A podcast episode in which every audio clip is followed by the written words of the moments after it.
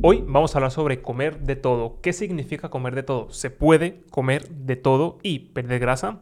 Mantenerte en un peso saludable, aumentar la masa muscular, tener un buen estado de salud. ¿A qué nos referimos con comer de todo? Y sobre todo, una de las cosas que quiero aclarar el día de hoy es quitarte por fin de la cabeza esa sensación eterna de estar a dieta y pensar que vas a vivir con restricciones, sobre todo cuando se quiere perder grasa o incluso cuando quieres aumentar de peso de forma de masa muscular, piensas que hay que comer algunos alimentos en concretos para lograr ese objetivo.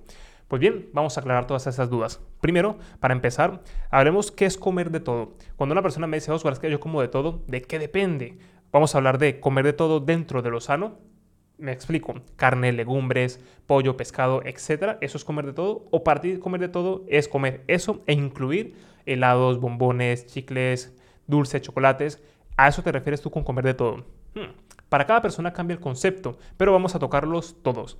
Para empezar, comer de todo dentro de lo sano sería una de las categorías, es decir, una persona que tiene una alimentación variada, donde come básicamente alimentos de origen animal y también de origen vegetal. Ya que hay personas que a lo mejor tienen cierta restricción dentro incluso de lo saludable, comen, eh, digamos, saludable y para ellos comer de todo es comer huevos, carne, lácteos, en este caso también alimentos de origen vegetal y viceversa.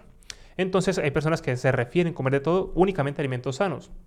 Pero sé que hay otras personas, que la gran mayoría, también comer alimentos insanos. Entonces, ¿En qué nos va a afectar realmente comer de todo? Se puede comer de todo, incluyendo procesados de vez en cuando, los fines de semana salir con tus amigos, tu pareja, beberte algo de alcohol, por ejemplo, y dulces y demás, y mantener un buen estado de salud y lograr tus objetivos. Esa es la gran pregunta y te digo directamente de que sí, con cierta medida, la cual quiero eh, en este caso hablar bien el día de hoy.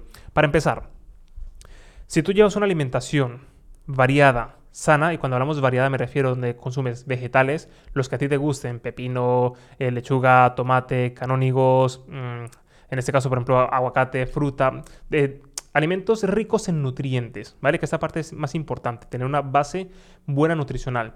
Y después sus buenas fuentes de proteína, ya sea de origen animal o vegetal, etc.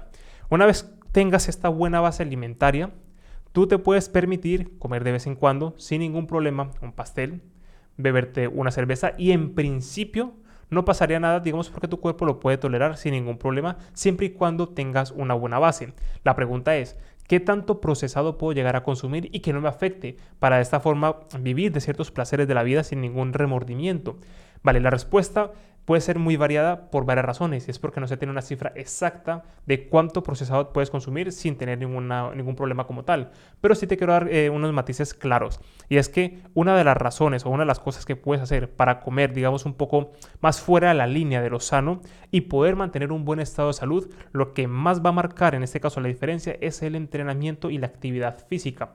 ¿Por qué? Cuanto más te mueves, tu sistema por dentro cambia, tus hormonas se regulan mucho más. De hecho, una persona que coma muy mal y empiece a entrenar, pero siga comiendo mal, va a mejorar su estado de salud simplemente con el hecho de entrenar. Porque es esa estimulación que le está dando su masa muscular gracias a los entrenamientos, va a hacer que ciertas hormonas mejoren. En este caso, por ejemplo, la insulina va a mejorar, en este caso, por parte de los receptores, esa sensibilidad cada vez que entrenas vas a, digamos, vaciar ciertos eh, depósitos de energía que tiene tu cuerpo almacenado y en este caso, digamos que va a estar tu cuerpo en movimiento, tanto a nivel físico como a nivel interno, va a haber mucho más movimiento y eso es muy positivo independientemente de que tengas una buena o mala dieta. ¿Qué es lo que pasa? Que si tienes una buena dieta vas a potenciar todos esos beneficios, que es muy importante. Ahora bien, Oswald, resulta que yo tengo un peso saludable, por ejemplo, y quiero mantenerme y me da miedo comerme ciertas cosas procesadas. En principio es mejor que lo hagas con frecuencia, perdón, con poca frecuencia, que lo hagas esporádicamente. No te va a pasar nada negativo en principio, menos de que tú tengas una patología, una alergia, algo muy concreto, pero en principio si estás bien de salud, si tú por ejemplo el fin de semana te comes una pizza, sales con tus amigos y te ves una cerveza o sales de vacaciones y quieres disfrutar de la gastronomía del país o ciudad donde estás ahora mismo, hazlo. No va a haber ningún problema siempre y cuando mantengas un estilo de vida saludable la mayor parte del tiempo. Yo personalmente y también tengo aquí una confesión. Estuve por lo menos tres años así, teniendo una restricción alimentaria muy grande. Es decir, dejé de comer papas fritas por lo menos durante tres años. Eh, todo lo que sea frito lo eliminé al 100%, los dulces. Y sí, notas una mejora en tu estado de salud, pero tampoco tanta. porque tenía una muy buena base de por sí. Entonces, ahora mismo eh, yo consumo alimentos procesados, eh, no tengo ningún problema en admitirlo. De hecho, los fines de semana suelo salir por ahí, me como un bizcochón, por ejemplo, aquí en España, que básicamente es como un ponque, un cake, no sé, depende de cómo le ven en tu país, pero vamos, que está riquísimo y yo me lo como los fines de semana con todo el gusto del mundo, con un café, espectacular. Pero yo tengo una base alimentaria muy buena, tanto los desayunos, comida y cena, como casi siempre muy bien en cuanto a términos de salud. Entonces eso me permite que salirme de ese tipo de, alimentos no me perjudique y también porque tengo mucha actividad física y entreno y eso va a marcar una diferencia enorme. Entonces yo personalmente no siento ninguna restricción calórica, ninguna restricción alimentaria, ni tampoco tengo esos antojos, porque esa es una de las ventajas cuando empiezas a adoptar otro estilo de vida y es que no sientes la necesidad de comer tanto procesado, de hecho lo rechazas y lo disfrutas cuando es el momento de disfrutarlo. Un día puntual te apetece un helado, te lo consumes y te apetece comértelo, te lo comes, lo disfrutas súper bien y te vas a dar cuenta de que no necesitas tanta cantidad para suplir ese placer. Y esta es una de las grandes ventajas, y es que no vas a sentir tanto antojo y cuando lo consumes, lo disfrutas más y consumes menos. Así que es un ganar-ganar por donde lo mires. Ahora bien, sé que esa parte eh, muchas personas quieren que la hablen, y es qué pasa cuando quiero perder grasa, porque es donde suele haber más restricciones. Y te lo voy a decir totalmente claro. Bajo mi punto de vista, lo difícil de hacer una dieta en pérdida de grasa, es decir, este déficit calórico, es que vas a tener restricción en calorías como tal, más que en los mismos alimentos. Tú puedes comer una alimentación muy variada, como enseño, por ejemplo, en el club, con mis programas, yo te enseño a comer, precisamente porque cuando sabes de esto, que muy pocas personas lo saben realmente, tú cuando sabes lo que tú necesitas es una forma de conocerte a ti mismo, a ti misma. Una vez sabes tus requerimientos calóricos, entiendes qué estás consumiendo, entiendes qué es bueno, qué no es tan bueno, automáticamente puedes tomar mejores decisiones. Y una vez sabes esta información, que es muy sencilla, te lo comparto todo el tiempo en gran parte de ello, y es que cuando una vez consumes los alimentos que tienes que consumir con mayor frecuencia, tus hormonas se regulan, que eso lo digo siempre. Y, que esa parte es importante, eliminas la sensación de estar a dieta porque lo que tú comes en tu día a día te gusta te fascina. Y eso es importante, que sepas elegir los alimentos que a ti te gusten, prepararlos de una forma sana que a ti te guste y de esta forma desaparece por completo la sensación de estar a dieta. Y para eso necesitas o uno, pagarle a un nutricionista de por vida, lo cual no es rentable, y lo que es importante es que aprendas a hacerlo por tu cuenta hasta cierto punto, por lo menos lo más básico. Entonces, una vez haces esto y aprendes a cocinar un poquito, te das cuenta de que la restricción se elimina para siempre. Entonces, cuando, por ejemplo, se hace una restricción calórica para perder grasa, la cuestión aquí es que no tienes por qué eliminar todo de golpe ni eliminar muchas cosas. Lo que pasa es que hay alimentos o productos alimentarios que te van a facilitar subir de peso o te van a facilitar bajarlo. Pero un alimento en concreto como tal no tiene la propiedad de engordarte o adelgazarte por sí solo. Ninguno. ¿Vale? Te lo digo eso porque esa parte tiene que quedar muy clara. Comerte una pizza no te va a hacer engordar, comerte una zanahoria no te va a hacer adelgazar. Lo que te hace que subas o pierdas peso es el cómputo global del día y que sea consecutivo a lo largo de los días. Es decir, si un día comes mal, por lo que sea, pero los días siguientes comes bien y estás en tus necesidades calóricas diarias, no vas a subir de peso, no te va a perjudicar. De la misma forma, si comes mal todos los días y te excedes constantemente y un día te comes una ensalada, no te va a hacer adelgazar, porque esa, esa cantidad no es suficientemente alta como para que tenga tanto impacto en tu cuerpo por sí solo. Es por ello que los hábitos totales es lo que va a tener realmente relevancia. Entonces, por ejemplo, te lo pongo muy claro, ¿quieres perder grasa? ¿Cuál es la limitación real? Y es que, en principio, la cantidad de energía, de calorías que vas a tener que consumir depende mucho de tus necesidades diarias. Y te lo digo muy claro. Esto es como, por ejemplo, el dinero, para que te quede aún más claro. Me explico. Tú, por ejemplo, imagínate que vas a consumir 1500 calorías para perder grasa, como suele ser el caso de muchas chicas o chicos con poca estatura, o 1300 calorías. Suele rondar por ahí, sobre todo las chicas con poca estatura que quieren perder grasa. ¿Qué es lo que pasa? Que cada alimento tiene una cantidad calórica y unas proporciones, proteínas, carbohidratos, grasa, tiene ciertos nutrientes. Entonces, digamos que tú para llenar tus requerimientos diarios nutricionales, los vas llenando, pero automáticamente una vez los llenas, digamos que con mil calorías ya tienes como tus necesidades cubiertas y te quedan 300 para ir añadiendo cosas que a lo mejor eh, pueden ser un poco más variadas o un poco eh, que para ti sea más gustosas, como a lo mejor el arroz, el pan, la pasta, a lo mejor tú puedas incluir un poco más, pero tienes poco margen. ¿Por qué? Porque tu consumo calórico es muy bajo por tus necesidades diarias. En cambio, una persona que para perder grasa, en vez de necesitar 1300, 1500, necesite 2400, 2500, que es muchísimo, esa persona va a tener 1000 calorías más de margen que tú o que otra persona para consumir al día y que siga perdiendo grasa. Entonces, te lo pongo ejemplo. Una persona necesita 3.000 calorías para mantenerse. Otra persona necesita 2.000 calorías para mantenerse. Ambos quieren perder grasa. ¿Qué es lo que pasa? Tienen que consumir por debajo de lo que cada uno necesita. Entonces, por ejemplo, la persona eh, que en este caso necesita más calorías, 3.000, con 2.500 calorías, 2.000, va a perder un montón de grasa, por ejemplo. Pero la otra necesitará 1.500 calorías, 1.700 calorías. Es decir, mucho menos que la otra. Por tanto, ¿Quién va a comer menos? La persona que necesite menos calorías, pero ambos van a perder grasa en la misma proporción más o menos. Pero entonces digamos la restricción aquí es dependiendo de la, necesidad de cada uno. Entonces, cuanta más calorías necesites tú para perder grasa o para mantenerte, más podrás comer. Por tanto, esa experiencia de tu dieta en el día a día va a ser mucho más placentera porque va a ser mucho más permisiva comer más cosas dentro de tu alimentación porque necesitas más calorías. Y ahí es donde está realmente la restricción. ¿Por qué? Y te pongo el ejemplo del dinero que te quería colocar antes. Imaginemos que tú tienes un sueldo y resulta que tú con, el sueldo, ¿qué vas a hacer primero? Asegurar las cosas básicas, tu vivienda, tu comida y pagar las facturas que sean necesarias, indispensables para vivir. Y una vez tienes eso cubierto, lo que te queda lo vas a poder disfrutar, ahorrar, bueno, lo que tú quieras. Imaginemos que lo vas a gastar en placeres, por darte un ejemplo, pero vas a tener un margen pequeño porque ganas poco. ¿Vale? Por darte un ejemplo. Pero imaginemos que tú tienes un familiar, un hermano que vive en la misma casa y gana el triple que tú o el doble que tú. Va a poder cubrir esas mismas necesidades que tú tenías inicialmente, pero el margen que le queda para gastar es muchísimo más alto que el tuyo, por ejemplo. ¿Y cuál es la diferencia aquí? Que la persona que tenga más margen podrá derrochar, podrá comprar cosas que no necesitan en mayor eh, proporción que tú. ¿A qué me refiero con esto? Y digo que tú porque pues tú me estás viendo. Porque bueno, cada, cada persona tiene sus necesidades. ¿Qué, significa esto? Que la persona que necesite más calorías porque su cuerpo lo requiere, podrá comer alimentos más procesados, por ejemplo, con más frecuencia y que no le afecte tanto. ¿Por qué? Porque tiene más margen de calorías para comer en el día. Una persona que necesite menos, evidentemente su margen es muy pequeño. Por tanto, tan pronto mete un par de procesados, llega a ese requerimiento y ya no puede pasarse. Entonces, por eso, una persona que quiera perder grasa, sobre todo las chicas que son flacas con barriga, que tienen poca estatura, por lo regular durante un periodo de tiempo inicial, mientras cambian esa, parte de su cuerpo, en esa transformación, es muy importante que se adhieran bien al plan porque el margen calórico es más bajo. Por tanto, cuantas más veces te salga del plan, cuantas más veces comas fuera un helado, una pizza, ese tipo de cosas, te estará saliendo con mucha facilidad y con mucha frecuencia. Entonces, al final, ese proceso va a ser mucho más largo porque estás atrasando el proceso. Entonces, eso de comer de todo, hay personas que sí se lo puede permitir un poco más, precisamente porque su gasto energético es más alto y se lo puede permitir.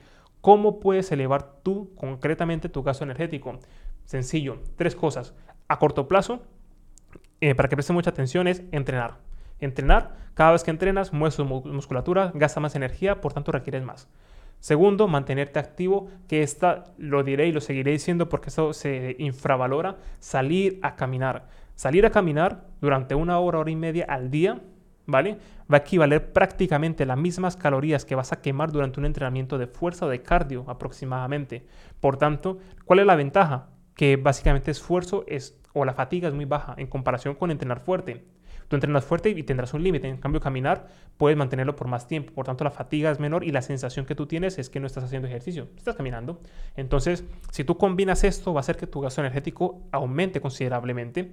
Y esto va a hacer que puedas comer más en tu dieta y que sea más fácil de llevar porque puedes salir de un poquito más del plan, eh, añadiendo, por ejemplo, un poquito más de procesados y que no te afecte porque tienes un gasto alto. Si no lo tienes, evidentemente tienes menos margen y esto es algo que es la realidad y no lo puedes cambiar. Bueno, sí lo puedes cambiar, moviéndote y entrenando. ¿Y cuál es la otra cualidad que te va a ayudar a que aumentes? Que me está sonando el teléfono. que, que puedas aumentar, en este caso, tu gasto energético a largo plazo. Y va a ser la masa muscular.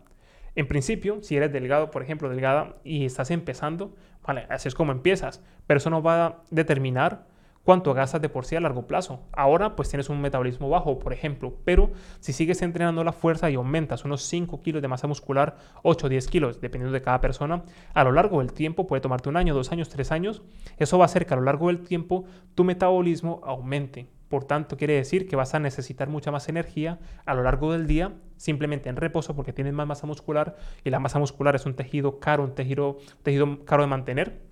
Por tanto, vas a quemar muchas más calorías. Y eso va a hacer que puedas tener mucha más flexibilidad en tu dieta, puede hacer que puedas tener esa flexibilidad y que no te afecte tanto, porque necesitas más calorías. Es como ser un cuerpo caro. Y eso es lo que todo el mundo necesita, un cuerpo que, que gaste bastante para poder permitirte más cosas y que no lo notes. ¿Vale? Entonces, ¿puedes comer de todo? Sí, pero la limitación está aquí en que depende de cuánto necesites. Siempre lo más importante es que lo, que lo que tú necesitas lo cubras con alimentos reales porque te van a llenar, te van a nutrir y es lo que te va a mantener en un buen estado de salud. Y después, si te queda margen, puedes añadir una, otra, una otra cosa, por ejemplo, una galleta y este tipo de cosas de vez en cuando y que no te afecte negativamente precisamente porque tienes margen. ¿Vale? Ahora bien, cuando quieres aumentar la masa muscular, la cosa cambia. ¿Por qué? Porque precisamente cuando quieres aumentar la masa muscular, tienes que comer más de lo que necesitas. Es decir, si tú te quieres mantener, tienes que consumir una cantidad.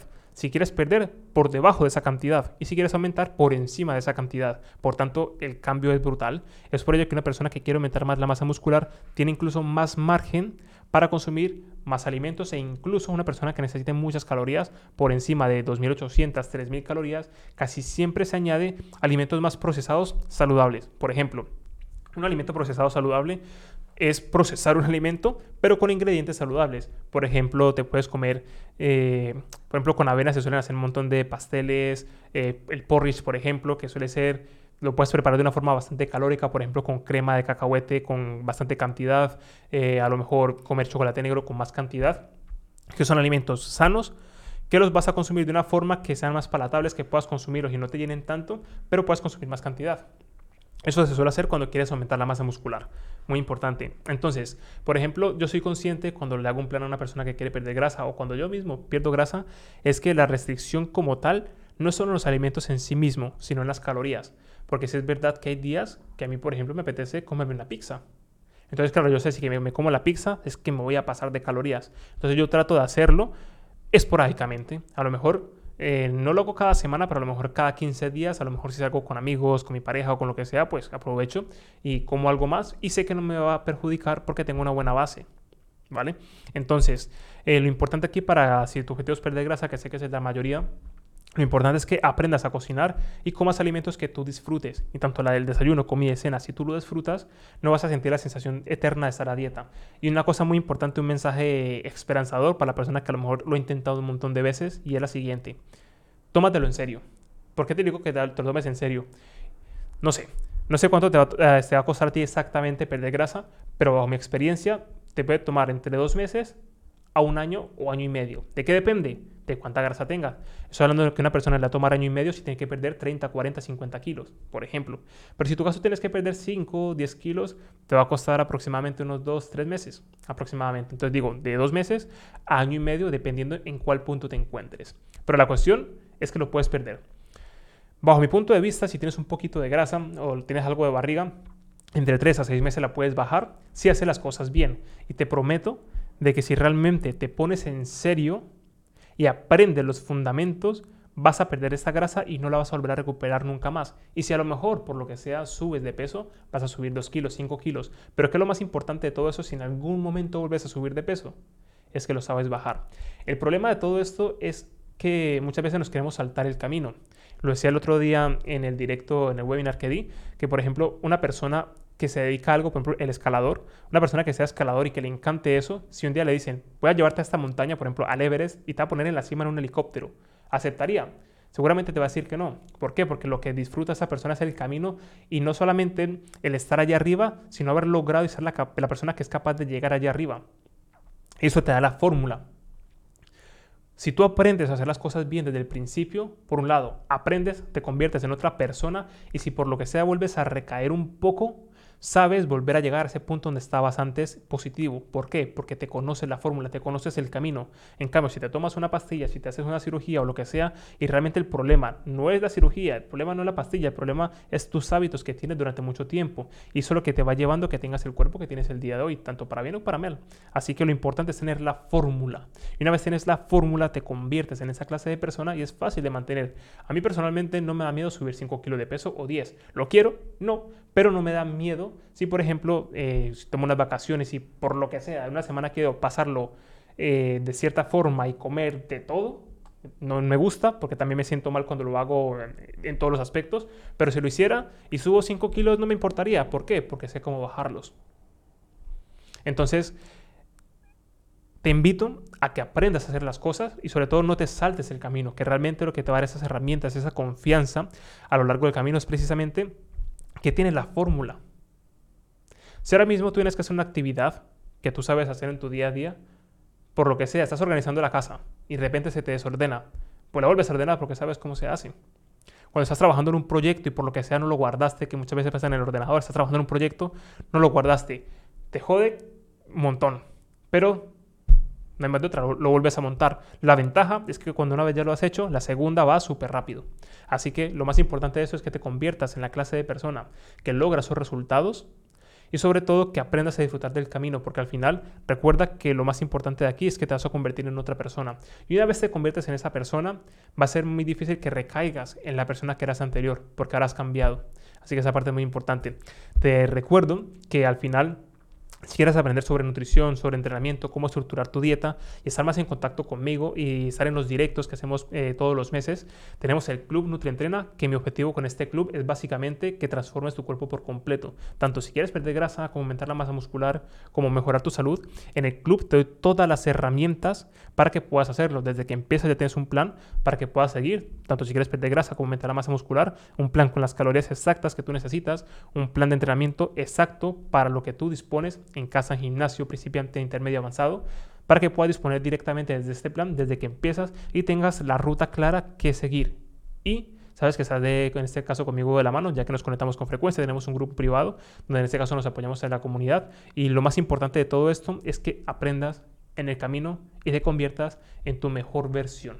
Así que no te conformes por debajo de lo mejor que puedes estar, porque todos tenemos un margen de mejora tremendo en todas nuestras áreas de nuestra vida. Así que lo importante es que descubras ese potencial y sigas creciendo como persona. Así que nada, espero que este vídeo, este podcast te haya servido y te haya sido de utilidad y nos vemos en el siguiente.